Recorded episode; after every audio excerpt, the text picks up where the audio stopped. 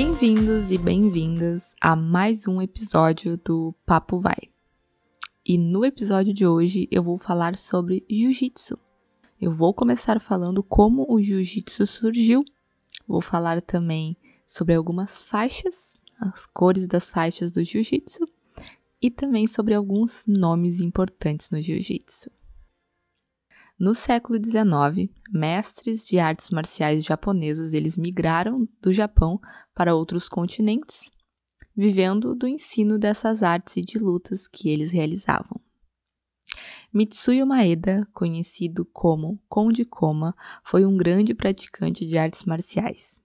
Em 1904, junto com outros estudantes, Maeda saiu em uma viagem pelo mundo para disseminar as artes marciais.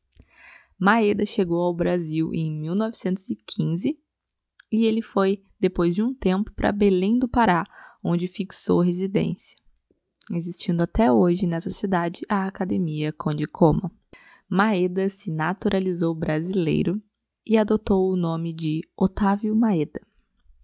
Em 1916, Maeda conheceu Gastão Grace, e Gastão ficou muito entusiasmado com as artes marciais e levou seu filho Carlos Grace para aprender a luta japonesa, que foi ensinada por Maeda. Carlos Grace, filho de Gastão, encontrou no jiu-jitsu um meio de uma realização pessoal que lhe faltava.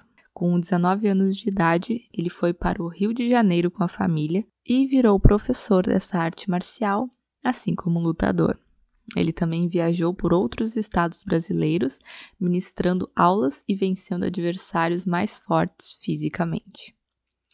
Com o objetivo de provar a superioridade do jiu-jitsu e formar uma tradição familiar, Carlos Grace desafiou grandes lutadores da época e passou a gerenciar a carreira dos irmãos. Os Grace logo conseguiram fama e notoriedade nacional atraídos pelo novo mercado que se abriu em torno do jiu-jitsu. Carlos Grace iniciou o primeiro caso de estilo, no caso, esporte reconhecido na história, de modalidades brasileiras exportadas para o mundo anos depois. A arte marcial passou a ser denominada de Grace Jiu-Jitsu. E depois veio a surgir o Brazilian Jiu-Jitsu, sendo exportado então para o mundo todo e até mesmo para o Japão. A primeira escola Grace foi fundada em 1925 no Rio de Janeiro por Carlos e seus irmãos, e eles ensinavam jiu-jitsu que foi aprendido com o Maeda. O jiu-jitsu hoje ele é um esporte individual que mais cresce no país. Ele possui cerca de 550 mil praticantes, com 2.500 estabelecimentos de ensino somente nas grandes capitais. Na parte de educação, o ensino do jiu-jitsu ganhou uma cadeira como matéria universitária na Universidade Gama Filho. Com a criação da Federação de Jiu-Jitsu Brasileiro, as regras e o sistema de graduação foram sistematizados, mas hoje outras foram criadas por outros membros da família Grace, dando início à era dos campeonatos esportivos nas mesmas regras. Hoje, mais organizado, o jiu-jitsu brasileiro já encontra diversas confederações e federações internacionais, mas a referência foi a fundada por Carlos Grace Jr. como presidente e José Henrique Leão Teixeira Filho como vice-presidente da Confederação Brasileira de Jiu-Jitsu. E agora eu vou falar um pouco sobre as divisões das faixas do jiu-jitsu. vou falar algumas, não vou falar todas porque são várias, então eu vou resumir um pouco. A faixa branca, que são as pessoas iniciantes e qualquer idade. A faixa amarela, de 7 a 15 anos. A faixa marrom, de 18 anos ou mais até o quarto grau. A faixa preta, de 19 anos ou mais. A vermelha e preta, que é o sétimo grau e é um título de mestre. A vermelha e branca, criada em 2012 como oitavo grau. A vermelha, que é o título de grão-mestre, que vários mestres brasileiros têm, mas somente alcançado por brasileiros. Vermelha, décimo grau. O último grau foi dado somente aos criadores do jiu-jitsu brasileiro, como Carlos Grace, Jorge Grace, Gastão Grace e Hélio Grace.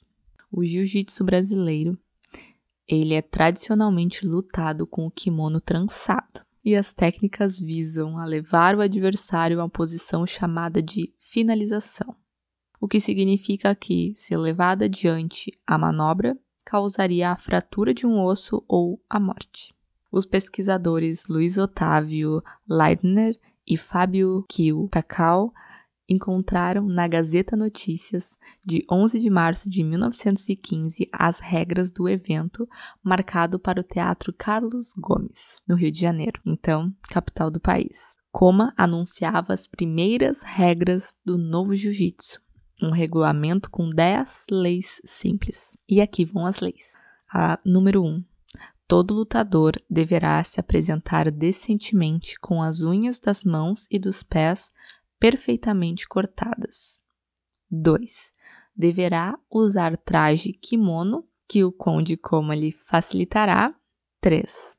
Não é permitido morder, arranhar, pegar com a cabeça ou com o punho. 4. Quando se fizer o uso do pé, nunca se fará com a ponta, e sim com a curva. 5. Não se considera vencido o que tenha as espáduas, no caso as costas, em terra, ainda que tenha caído primeiro.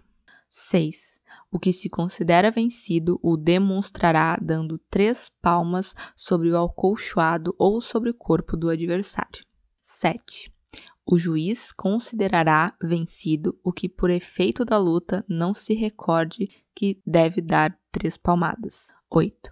As lutas se dividirão em rounds, ou encontros de 5 minutos, por dois de descanso, tendo o juiz de campo que contar os minutos em voz alta para maior compreensão do público. 9. Se os lutadores caírem fora do tapete sem que nenhum deles tenha avistado, o senhor juiz deve obrigá-los a colocar-se de novo no centro do acolchoado, em pé, frente a frente. A décima e última regra substituirão em suas obrigações ao senhor juiz ou senhores jurados, nem a empresa nem o lutador que vencer é responsável pelo maior mal que possa sobrevir ao vencido. Se por tenacidade não quiser dar o sinal convencionado para terminar a luta e declarar-se vencido. E agora alguns nomes importantes do jiu-jitsu aqui no Brasil. Vamos lá. Marcos Almeida, o Bochecha, de 32 anos, faixa preta. Roger Grace, da família Grace, de 40 anos, tricampeão mundial. Alexandre Ribeiro, de 41 anos, bicampeão mundial absoluto e faixa preta. E mulheres. Se você achou que eu não ia falar de mulheres, você está enganado ou enganada. Vou trazer três nomes de mulheres muito importantes no jiu-jitsu também. Julia Poscher, de 26 anos e faixa preta.